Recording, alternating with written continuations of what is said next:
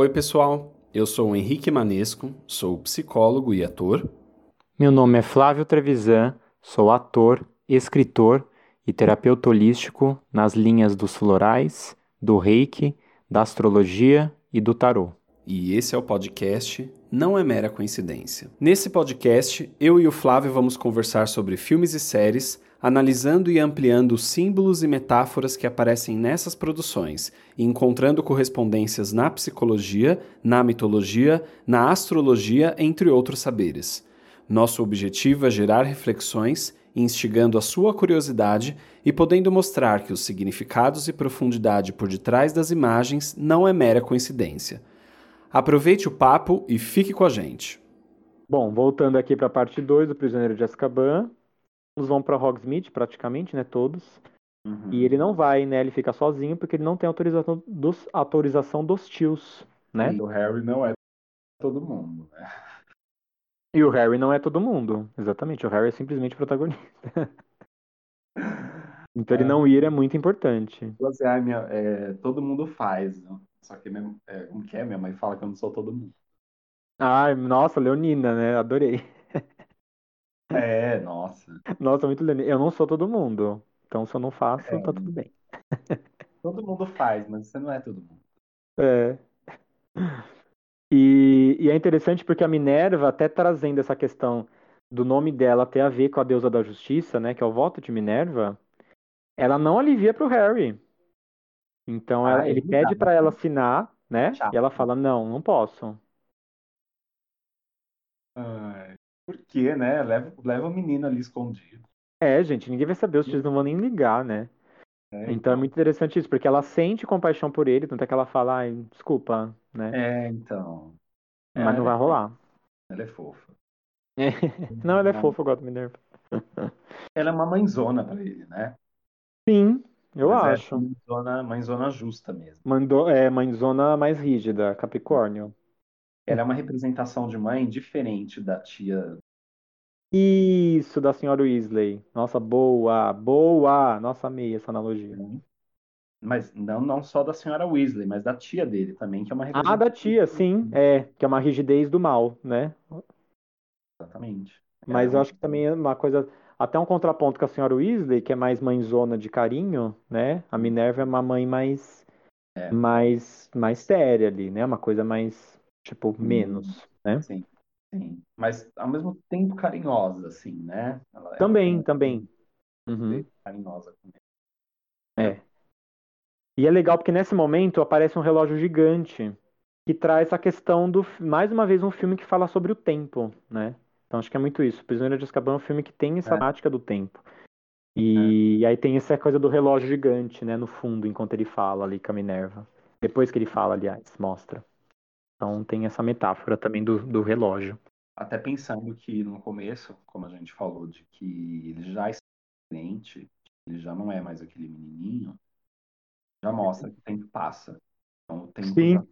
já está se se, se né, tá, mostra, tá, tá mostrando a que veio. Tá, Exato. Tá realmente aparecendo que as coisas Exato. as coisas se transformam. Isso mesmo. É, tem uma coisa aqui, Henrique, que não está no nosso tópico, mas eu, eu, vou comentar rapidinho, porque é uma coisa muito legal desse filme, que é o Lupin, ele fala, é, ele fala que o Harry tem os olhos da mãe, que é uma coisa que todo mundo sempre fala para ele, né, na saga toda. Ah, eu tinha notado isso também. É, então, e é muito legal isso, porque tem uma analogia muito, eu acho muito bonita essa questão dos olhos da mãe, porque não é só uma questão de parecido, porque fala, né, que os olhos dele são verdes igual da mãe. Ele é a cara do pai, mas os olhos são, são iguais da mãe. Mas essa coisa dos olhos da mãe tem uma coisa também a ver com a forma como ele vê o mundo, né? Uhum, que é muito uhum. parecido com o olhar bondoso que a mãe tinha sobre as uhum, pessoas. Porque todo mundo fala que a Lily era muito compassiva, era muito bondosa, e o pai era um pouco diferente, mais rebelde e tal. Uhum. E essa coisa dele, ter os, dele ser parecido com o pai, no sentido de ter o jeito do pai, né? Ele tem a rebeldia que o pai tinha, Lilian era mais séria. Problemas, né? Ele Isso, talento para problemas. Exato. para dar ruim. Uhum. Só que o olhar bondoso que ele tem, o Harry tem pelas pessoas é igual que a mãe tinha, que é um olhar de compaixão, de ver as pessoas de uma forma profunda, né? Com amor e etc. Uhum. Então acho isso é muito bonito, também acho. Acho muito né? bonito.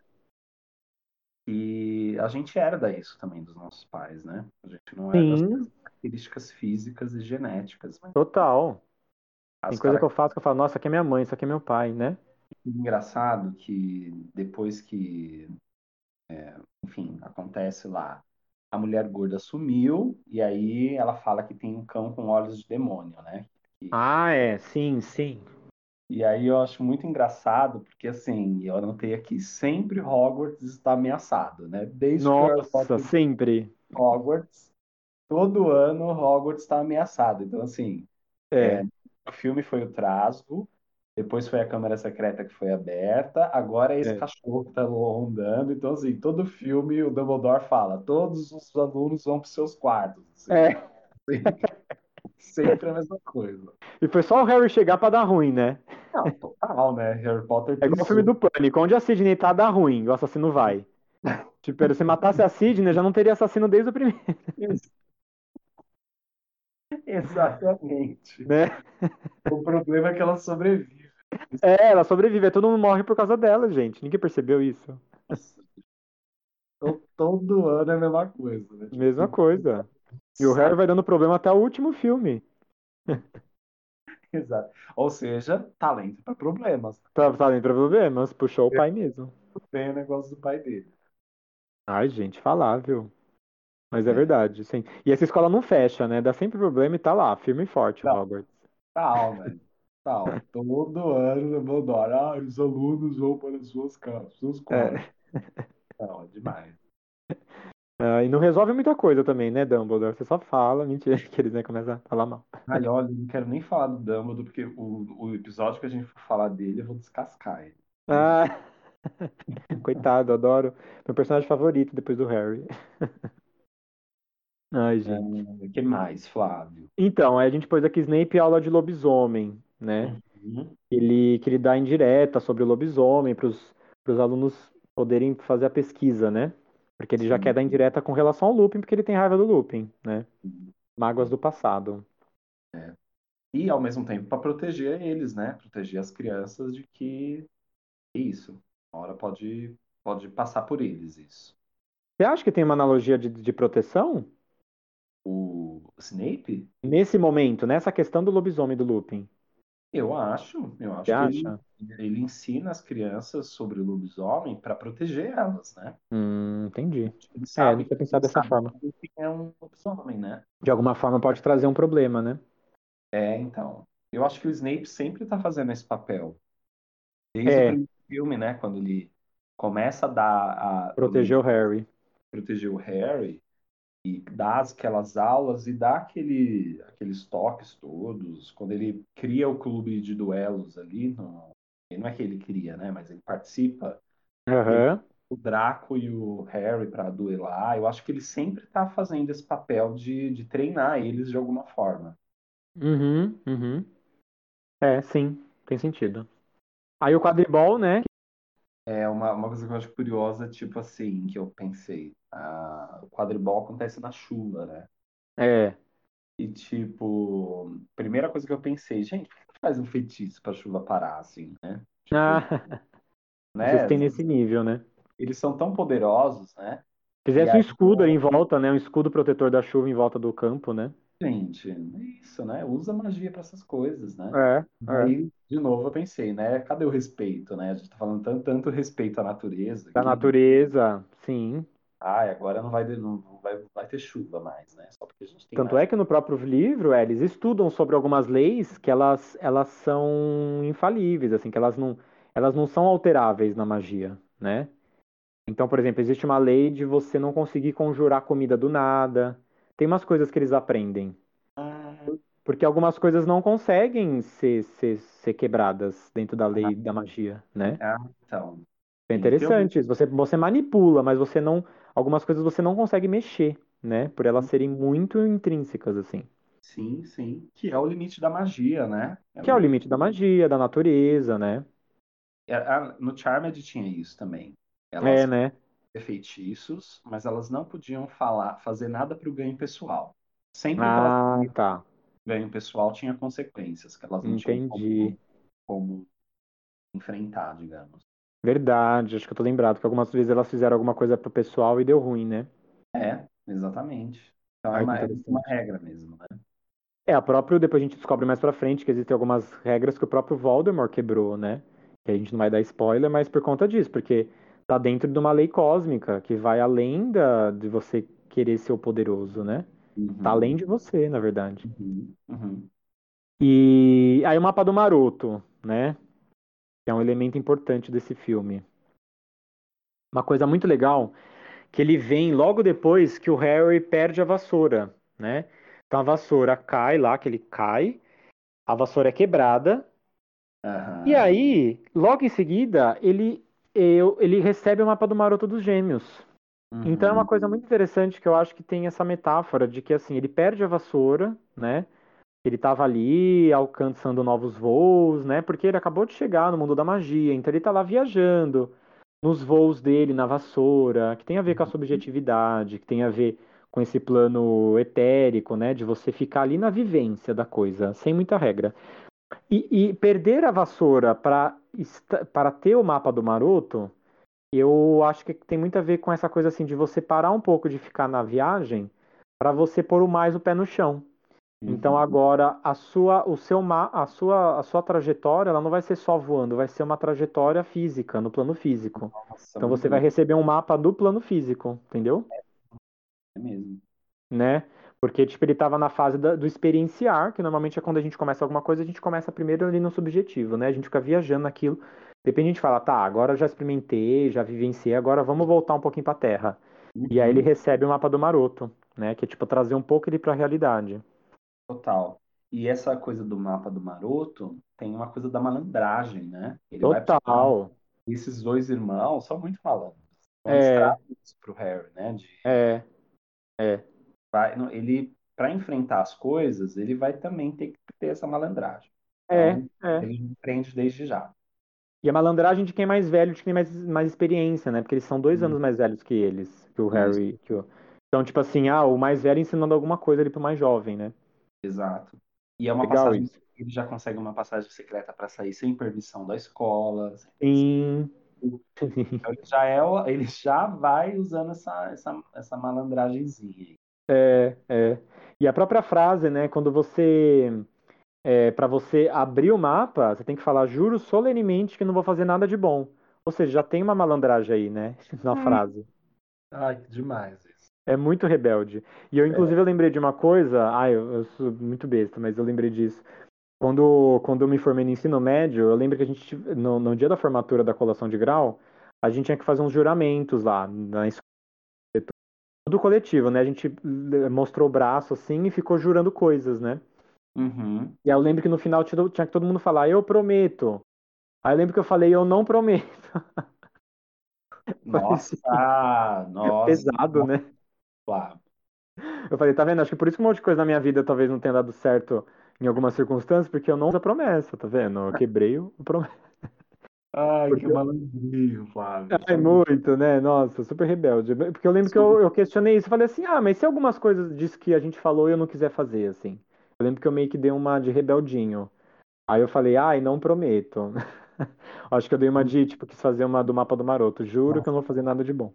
creio que eu fazia isso, mas eu era rebeldezinho com a religião desde o início, porque Ai, eu adorei. tava é, olha só, né? Eu tava lá no Crisma, fazia, e aí às vezes eu, como é minha, como a minha família sempre teve uma parte católica e uma parte evangélica, presbiteriana, Uhum. então assim, dentro de mim era uma luta muito grande quando eu me deparava com as imagens de santo e de Maria na igreja católica. Ah, entendi. E aí, o que que eu fazia? Parte de mim falava, não, tem que respeitar e tudo mais, tem que rezar Ave Maria e tudo. Par- E outra parte Uhum. de mim falava, não, eu não tenho que, né? Não tenho que venerar a Maria desse jeito, né? Ou qualquer outro santo. E aí, internamente, quando as pessoas, é, ou não, interna- não só internamente, mas quando se rezava Ave Maria, por exemplo, eu, olha que loucura, né? De adolescente, assim. Aham. Eu não rezava Ave Maria, eu só é, mexia a boca. Olha só. Ah, pra dizer que tá fazendo, mas, não, mas por dentro você sabia que não tava. Olha que herege que eu era, né? Muito herege. Eu fazia que eu tava rezando, mas eu não tava, não saía a minha voz. Eu só, Entendi. só fazia o movimento. Olha só, né? Achando que tava abalando, né? Abalando. Voltado contra Maria, né? Coitada, Maria, né, gente? Não, mas evangélico não reza Ave Maria. Eles têm essa coisa mesmo de contra. Então, pra eles também tá tudo Não. bem, assim. Tem né? toda a igreja católica é, pagando de, de, de- disso, né? De, de herege, de É, você seria dado como herege, exatamente. Não, porque era isso, eu tava, de alguma forma aquilo estava se construindo ainda na minha cabeça. É, é. Interessante. E é bem essa fase, né, que a gente quer questionar, que a gente quer lutar contra as questões e tal, né?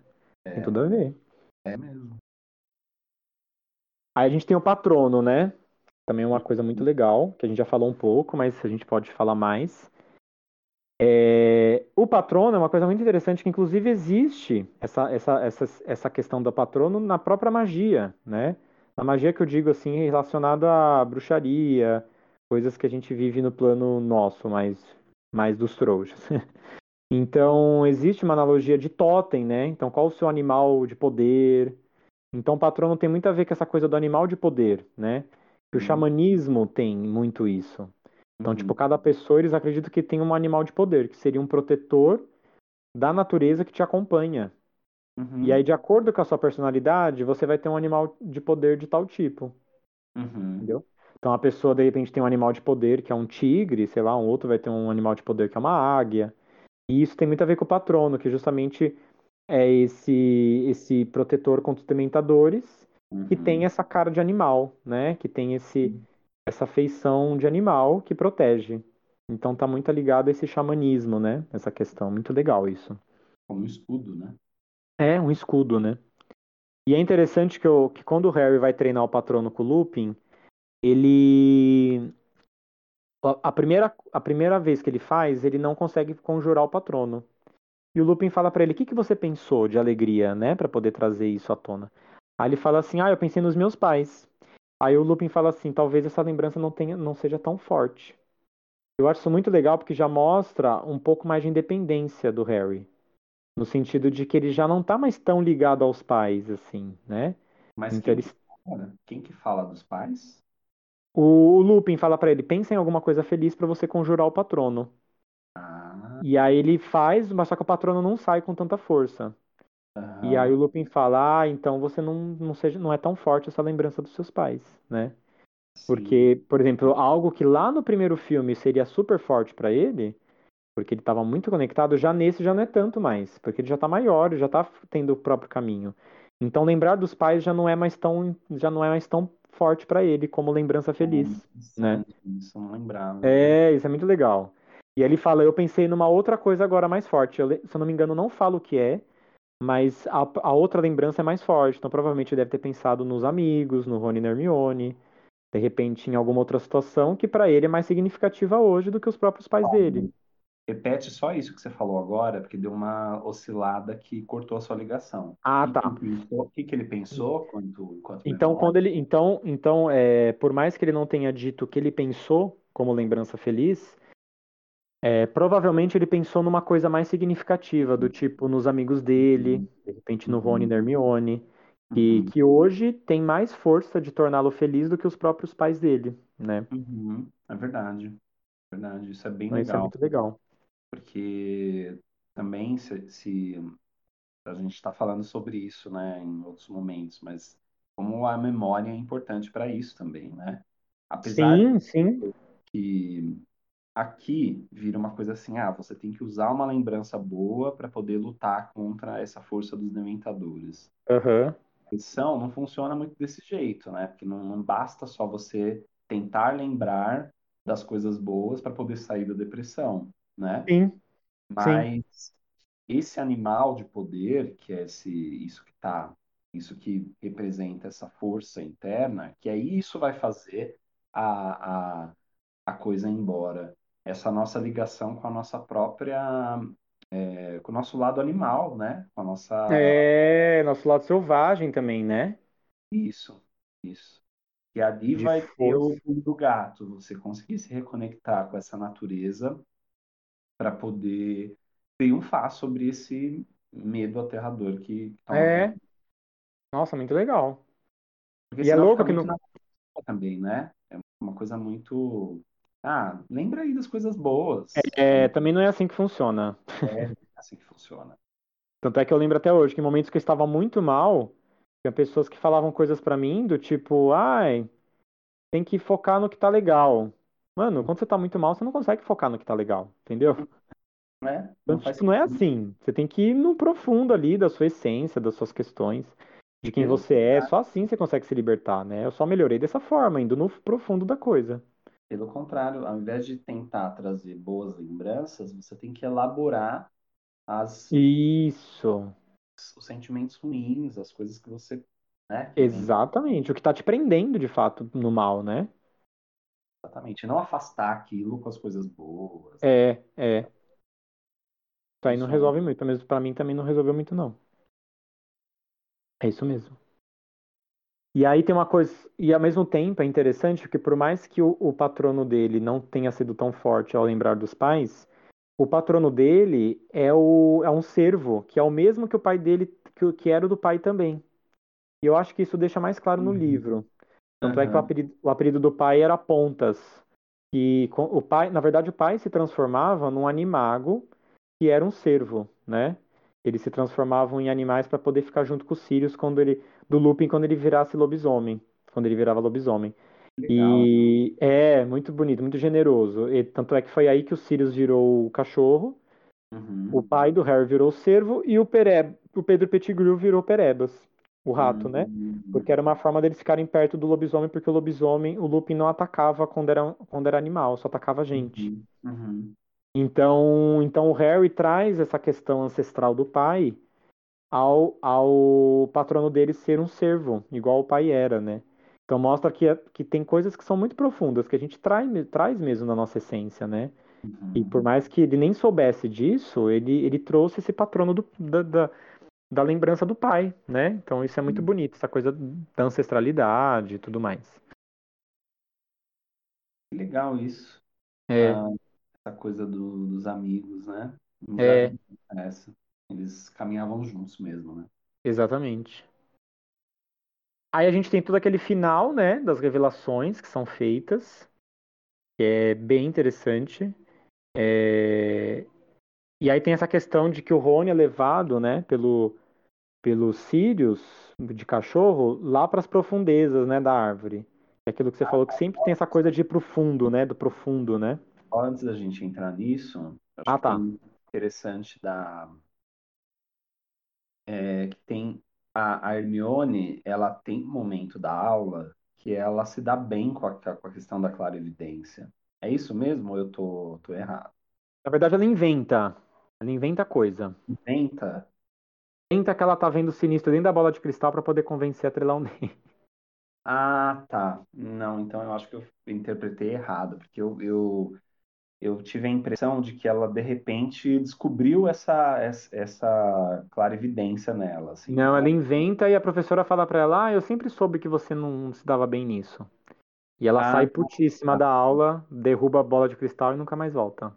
ah, entendi. Tá, então Entendeu? não. Eu, eu, eu... Não, é, é, é, tem essa coisa de que a Hermione não- nunca mais ela faz essa aula. Aham. E. O que que eu ia falar aqui? Depois tem a parte que o hipogrifo vai ser executado, né? Isso, sim. Ele atacou o Draco.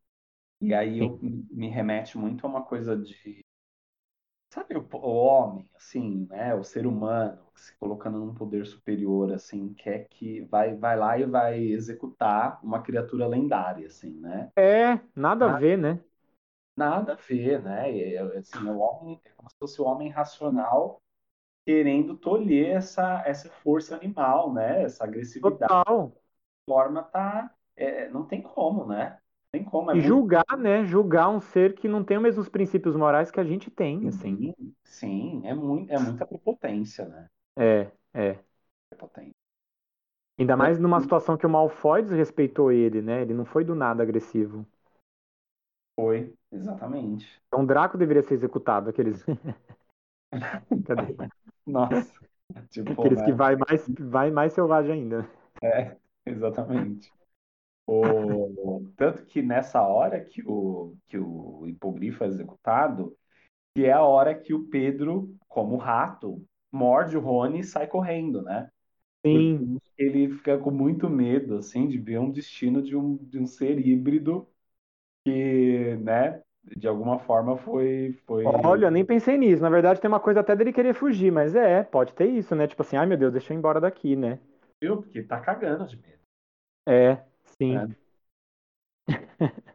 interessante. E tem, lá. tem uma coisa também um pouquinho antes, que é quando a Hermione bate no Malfoy, né? Então isso é muito legal, porque mostra aquela coisa, que ela é inteligente, ela é da magia, ela poderia ter soltado um feitiço nele, mas, mas tipo, ela tem um momento de selvageria, né? Todo- Aham, Então, tipo assim, mesmo ela sendo é, dentro de- até de uma visão machista, ela é uma mulher inteligente, que sabe todos os feitiços, mas ela dá um soco na cara dele. Então, uhum. tipo, né? é, todo mundo tem os seus momentos de, de ficar muito puto com alguma coisa, né? Sim, de agressividade animal, né? É, de agressividade animal, exatamente. Evolu ser humano evoluído, né? É, é. Só um soco na cara resolve. É, tem coisa que só uma aqui, porrada pra acordar. não estou defendendo a violência Não, aqui. nem eu, gente, pelo amor de Deus. Não, porque hoje em dia tudo você tem que, né, já avisar antes. É, já deixar claro. Acho muito legal esse momento, Flávio, que eles vão para o fundo do Salgueiro Lutador. Então, como a gente tinha comentado, Isso. o fi- é outro momento, é, nesse filme também tem um momento que eles mergulham nas profundezas. É, é. No no primeiro filme era no alçapão, que o Fofo guardava, depois na Câmara Secreta, no segundo filme, e aqui Uhum. eles vão para essa profundidade, que é o, as entranhas do Salgueiro Lutador. Sim. E, e é bem interessante que, o, pegando o Salgueiro como representação, se diz que na mitologia de Hermes, o Hermes, quando ele nasceu, ele foi enfaixado e colocado no vão de um salgueiro. Olha, não sabia. Estado lá, sabe, aquele momento da meio que uma segunda gestação para ele. Por Ah, tá. essa representação de ser uma árvore sagrada, um símbolo de fecundidade e da, imor da imortalidade. E a partir daquele momento que o Hermes saiu da, do vão do Salgueiro, Uhum. ele se revelou um menino, né? E o Hermes, ele é um deus menino, de uma Uhum. É. assim muito precoce. De repente, ele era um, um ser extraordinário. Então, é como se ele tivesse sido gestado no vão desse salgueiro. Segunda gestação. legal, entendi. E aí é Nossa, legal isso, porque é, falando de meninos prodígio, aqui a gente tem o Harry também como um menino prodígio, um sim, que de alguma forma se desenvolve dessa forma. E quando ele entra nesse vão do Salgueiro, ele é como se a partir de agora ele fosse também ter essas, essa, ele fosse desenvolver sim. astúcia, esse lado trapaceiro, malandro, É é esperto. A Hermes tem muito a ver com isso. enfrentar as coisas. E é nessa É, terceira profundeza que ele mergulha, e aí ele vai sair, depois que ele, ele mergulha, eles mergulham aí, e aí ele vai descobrir todas, todas as coisas vão ser reveladas. sim, Como se a partir daí ele também tivesse essa, subisse esse patamar. Ele vai, ser- é, ele vai conseguir desenvolver essas outras características Outra percepção. essa, essa analogia com o mito do Hermes. Interessante. Gostei. E, e, a- e aí a gente tem toda essa, essa, essa verdade, né, que vem à tona. Inclusive o Snape aparece. Tudo vem à tona, né? É muito isso, assim, tipo, eu acho que tem essa questão da astúcia do, do, do Hermes mesmo, né? Que, que é o deus, inclusive, que rege Gêmeos e Virgem, né? Que são signos ligados à esperteza, à perspicácia, né? Vão sendo reveladas, né? Sim. E aí a gente tem. Deixa eu ver o que eu anotei aqui mais. É... Ah, a gente tem já um momento final ali, né? Que o, que o Lupin se mostra ali lobisomem, né? Depois de tudo ser revelado ali pro Harry, o Perebas vêm à tona, como Pedro Pettigrew, né? Então você vê que tem as coisas elas são muito muito mais profundas do que se imagina, né? É, as verdades e tudo mais. É... E aí você tem, a, você tem a questão final ali do ataque dos dementadores ao, ao Sirius e ao Harry no lago, né? É muito interessante também. Eu até notei que o, o Sirius tem quase três mortes, né? Então no passado, né? É quando ele quase, digamos, foi preso e ele quase morre ali, né? Em Azkaban. No uhum. lago com os dementadores. E aí depois, né? Enfim, tem outras situações que não, não vão ser reveladas. Sabe o que eu acho interessante do né? Porque a gente estava falando dessa questão das dualidades. E o Lupin, sendo o professor de defesa contra as artes das trevas, uhum. com todos os professores de defesa contra as artes das trevas, o Harry tem que aprender a lidar com a dualidade. Com Sim. Kirill, foi daquele, daquele início todo, onde a gente Sim. pessoa tomada pela, pela maldade, pelo um dos lados da, da dualidade. Uhum.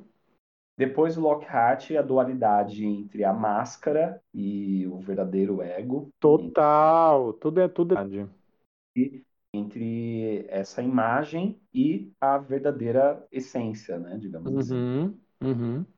E aqui o, o Lupin me parece que ele fala muito sobre essa força incontrolável. Então, é. É, Aqui, o Harry precisa lidar com a dualidade no sentido de aprender a lidar com os próprios demônios, mas contando e não esquecendo de que é, o Lupin é um cara do bem. Exato. Ele precisa, ele, ele, na verdade, ele precisa entender isso, de que, é, ao contrário do, do, do, professor Kirill, por exemplo, isso. que o Lupin é um cara do bem ele duvida, ele sabendo que o Lupin é um cara do bem, ele tem que lidar com os próprios demônios. É, é. É diferente do Lockhart também, por exemplo, que é ao contrário, você tem que ver que por trás daquela beleza toda, aquela coisa toda, existe um cara muito do mal, né? Né? Isso, agora o Lupin é ao contrário, é um cara simplão. Sim. E não nem tem muito assim carisma, aquela coisa toda. Sim. E, e que é um lobisomem, mas que na verdade o, o coração dele é muito bom, é o inverso do Lockhart, né? É. Aí, essas duas coisas, é aprender que quem se mostra muito bem, às vezes não é tão do bem, e quem Sim. se mostra, às vezes, de uma forma um pouco estranha, um pouco uma aparência esquisita, é um lobisomem, né? Que na verdade ele pode ter um cara muito do bem ali dentro, né? Sim, exatamente. E que esse cara que se mostra do bem não significa que ele não tá lutando contra os próprios demônios dele. Exato, que ele não tem problemas, né? Questões, é, né? É, que ele tá, é ele, de alguma maneira, tá tendo que lidar com isso. É, Essa é. imagem dele como lobisomem me remete a uma pessoa é, que lida, por exemplo, com abuso de álcool ou de outras Sim, drogas. nossa, eu notei mesmo. Eu notei é. o lobisomem como algo que representa é, pessoas que lidam com vícios. Eu coloquei exatamente isso. Sim, né? Né? É que toma conta, né? Toma isso, conta. isso. alguém que é alcoolista, aquela vontade de beber incontrolável. É, é que lida com qualquer substância, mas que é isso, né? É a própria pessoa, seus próprios demônios. Exato, exatamente. Mas sem esquecer que aquele cara é o cara do bem, né? É, Não, ah, é. nossa, tem um lado ali, então ele, é, esse lado do bem dele fica invalidado. Fica Não. invalidado, é. Lidar é com isso mesmo. de qualquer forma. Coloquei aqui, exatamente, looping, vício, algum hábito, às vezes algum hábito ruim, tipo uma droga, né? E aí o cara tem que lidar com aquilo e muitas vezes ele não consegue. E aí ele é. tem as recaídas, né? Que seriam o momento que ele vira lobisomem, que seria essa recaída dele, né? Exatamente. E é quando é, é um grande símbolo de Isso. Quando a Isso. noite toma conta.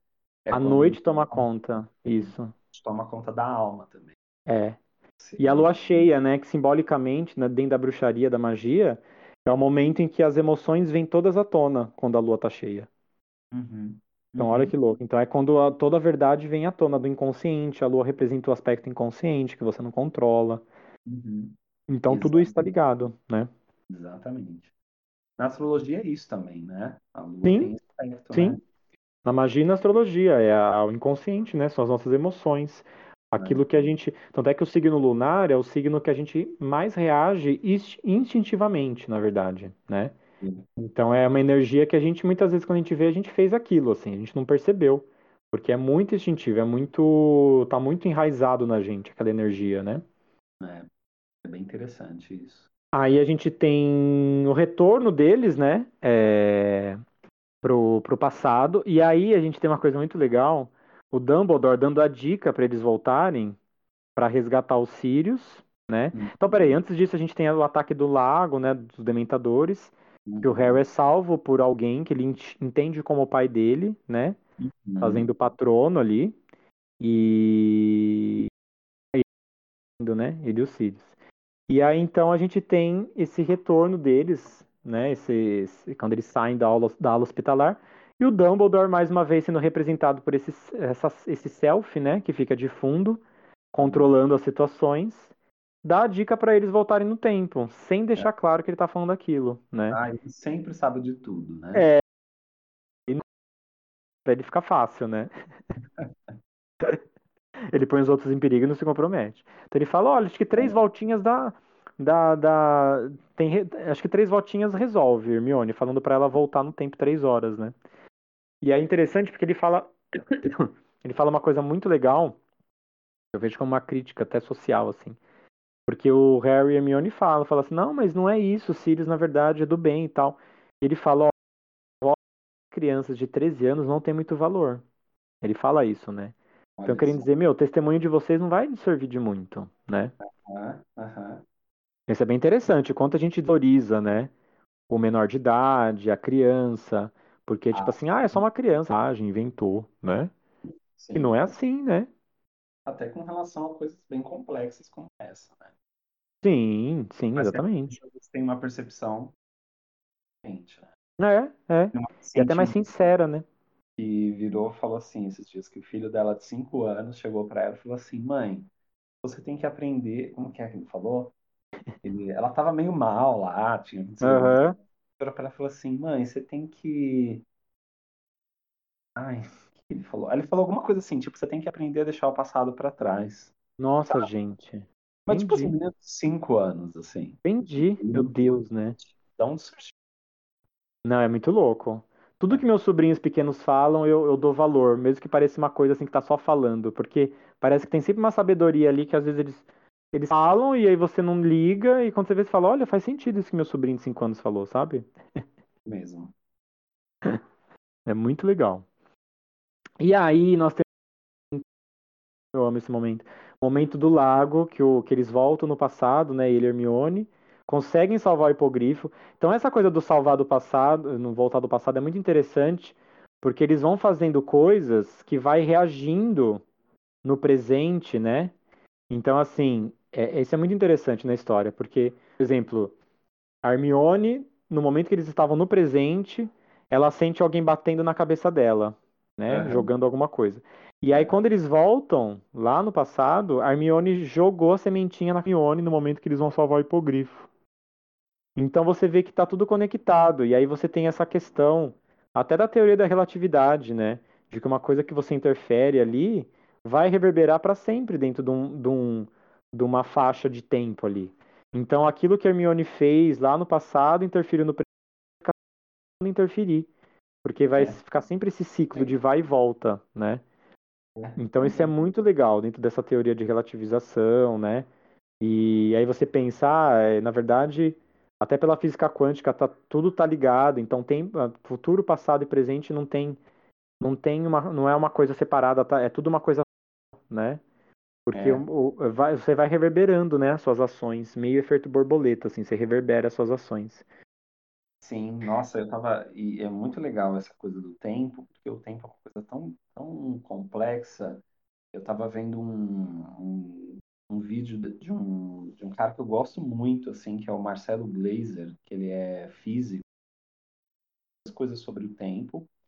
É, Ele diz que tem uma questão com o tempo que não dá para ser medida, que é o, no sentido do- de para onde o tempo está tá, tá se direcionando, digamos assim. A Aham. gente tem uma percepção, é muito, eu acho uma coisa muito complexa assim de pensar, mas eu acho muito interessante. A gente tem uma percepção de que a gente que o tempo avança para frente. Essa é a nossa percepção. Sim, Porém, a gente não tem como comprovar isso. Então, é como não, se não tivesse como comprovar se a gente estava avançando ou retrocedendo no tempo. É entendi. muito, muito interessante. Tanto que saiu um filme recente que chama louco. Renê, Tenet, é. Renê. E eles brincam com essa, com essa ideia de que num determinado momento a gente não consegue é, identificar exatamente se o tempo estava avançando ou retrocedendo. É, olha, é Olha, uma coisa muito louca. Fica a dica para quem está ouvindo, dá uma pesquisada sobre nossa, interessante. É muito. é- e aí acho que tem a ver com isso, assim. É como se o tempo se encontrasse com ele mesmo em alguma outra dimensão, sabe? É, As é, coisas acontecessem todas ao, ao, ao mesmo tempo, né? é. Tanto é que você entende, quando acaba esse filme, você entende que vai ficar sempre essa brecha do, do- deles terem retornado pro passado.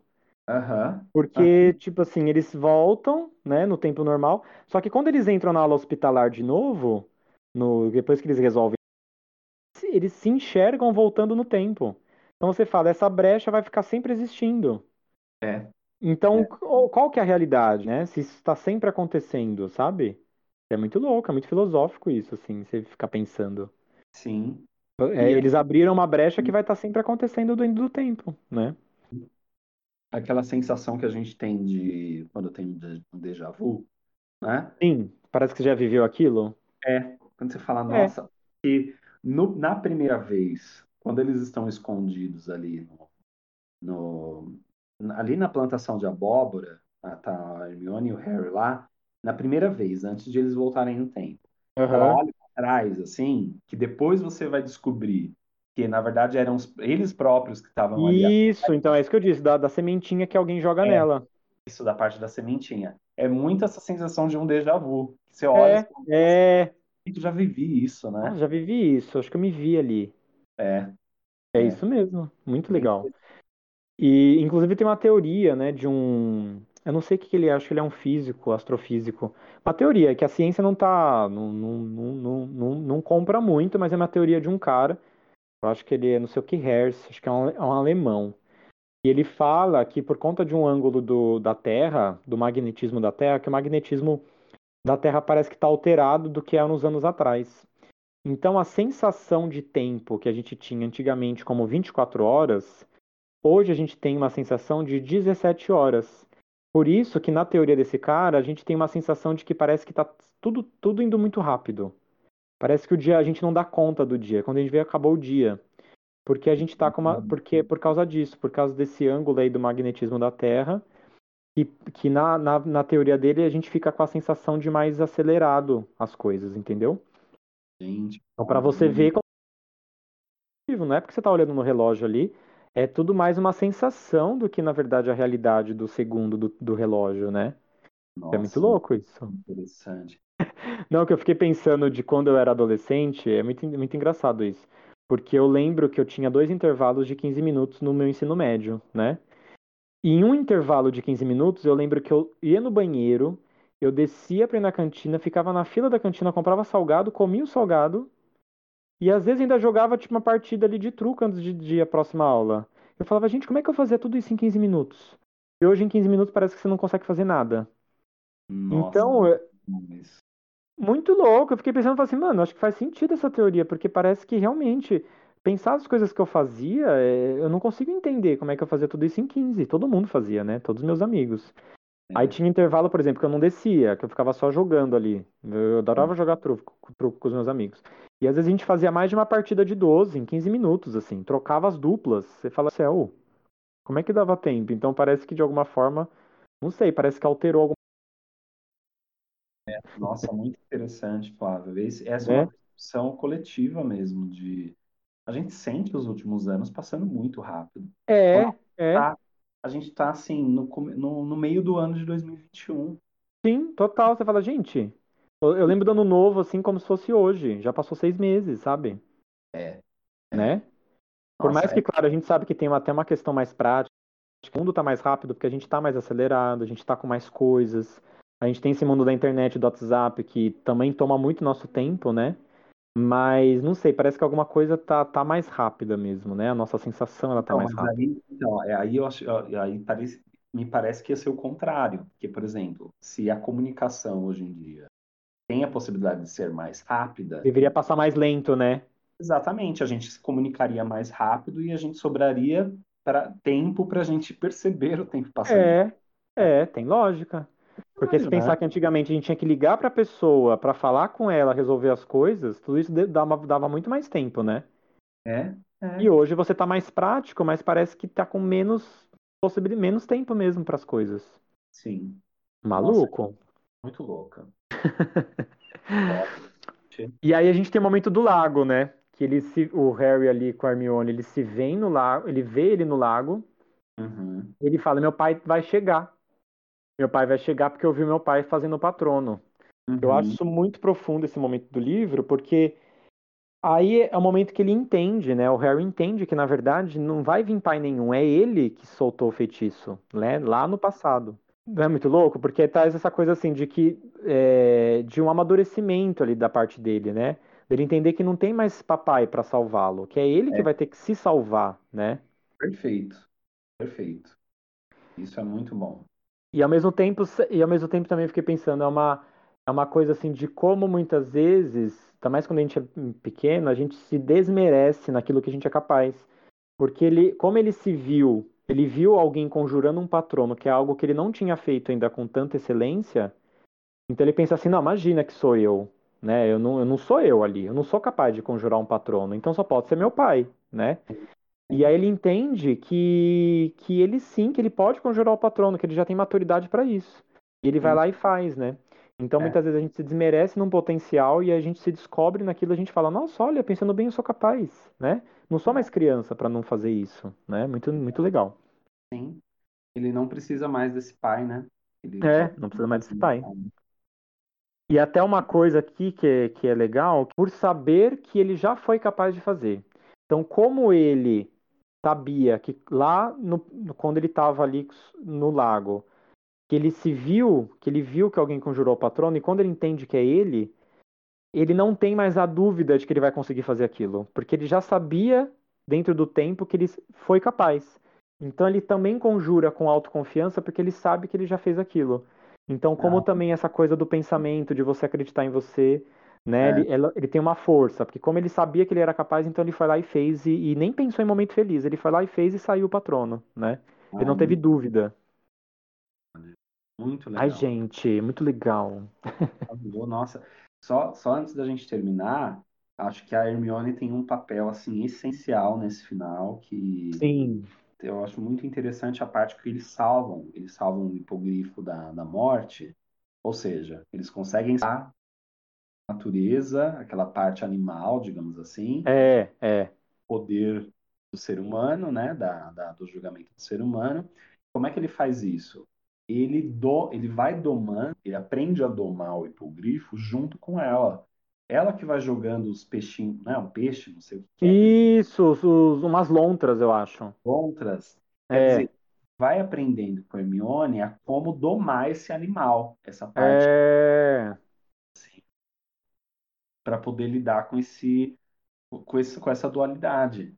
Então, É, ele é muito legal que aqui ele vai se aproximando, é, me parece que ele vai se aproximando do lado feminino, coisa que do lado só feminino, né? Que não é talvez uma coisa ali mais calma pra domar o instinto, né? isso. Tem que ter um jeitinho assim para poder É, com esse com essa força. E outra interessante. coisa é que ah, como é que eles salvam os, os dois, ele- como é que eles se salvam quando tá tendo a briga do lobisomem lá, lá em cima? Ah, tá, tá. A Hermione ruiva Isso.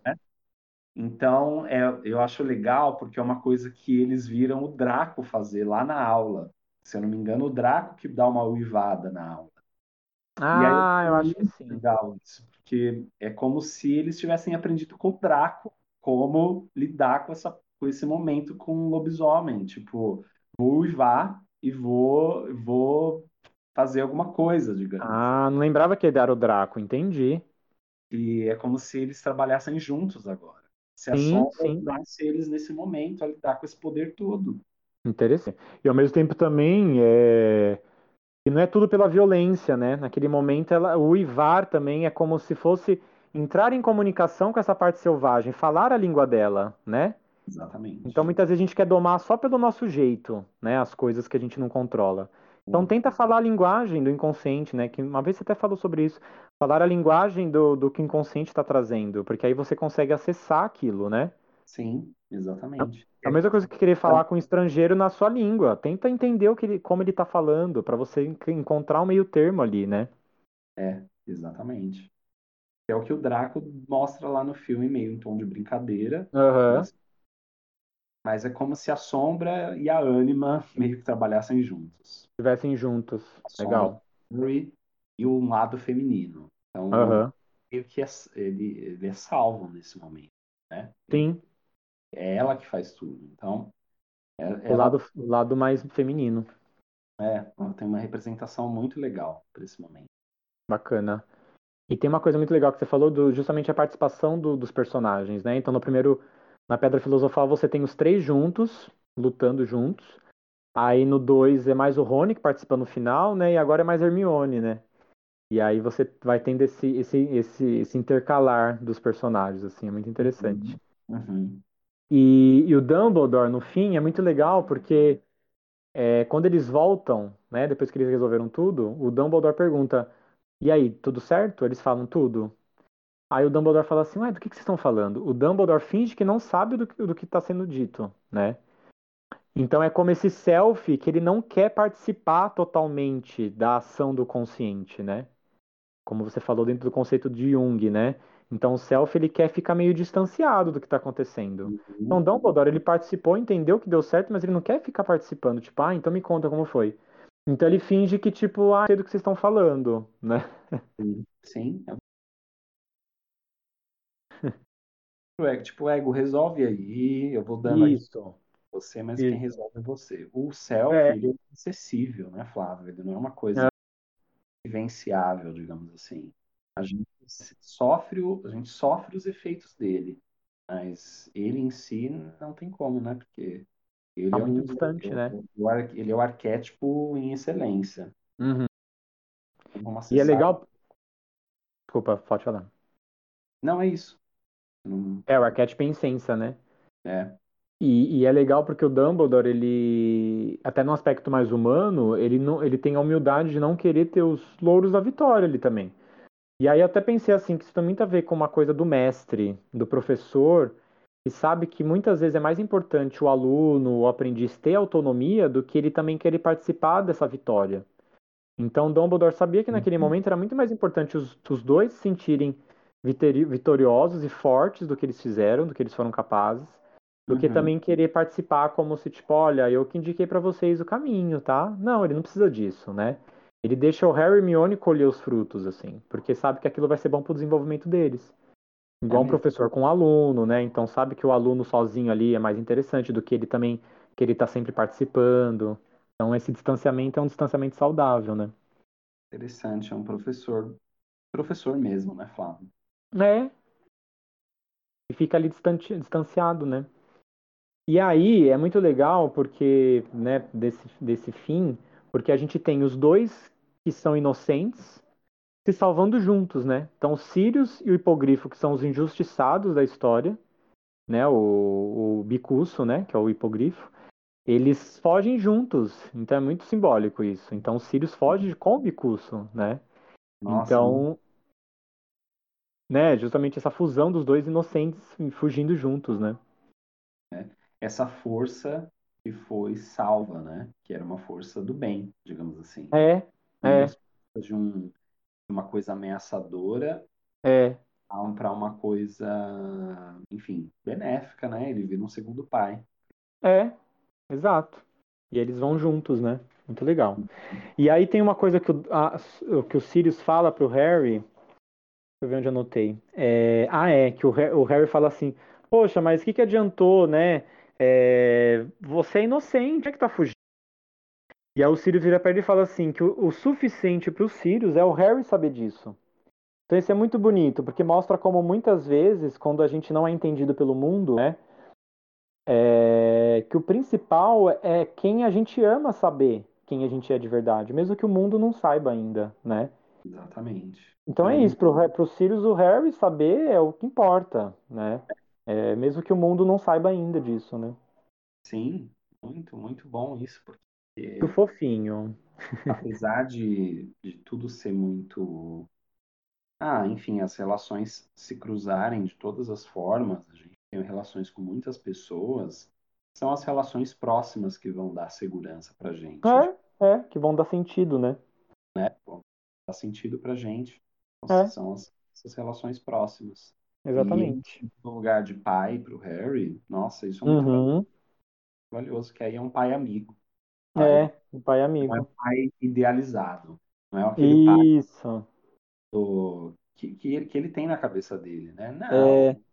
o Sirius, ele é, ele é da rua, né? Ele é hardcore, É. ele tem, né? Ele é da rua, ele é verdadeiro, ele é humano ali, né? Mano, exatamente. É. Faz É. bobagem também de vez em quando. Sim, ele, ele é guerreiro. Então, assim, Uhum. isso é bem legal, ele põe a mão na massa. Interessante. Gente, Acho que é isso, né? é isto. Estamos aqui no final do terceiro livro e fiquem com a gente, porque logo logo vamos fazer a quarta, o quarto filme, que é o Cálice de Fogo. Ai, que legal. Fiquem conosco. Beijos. Beijos.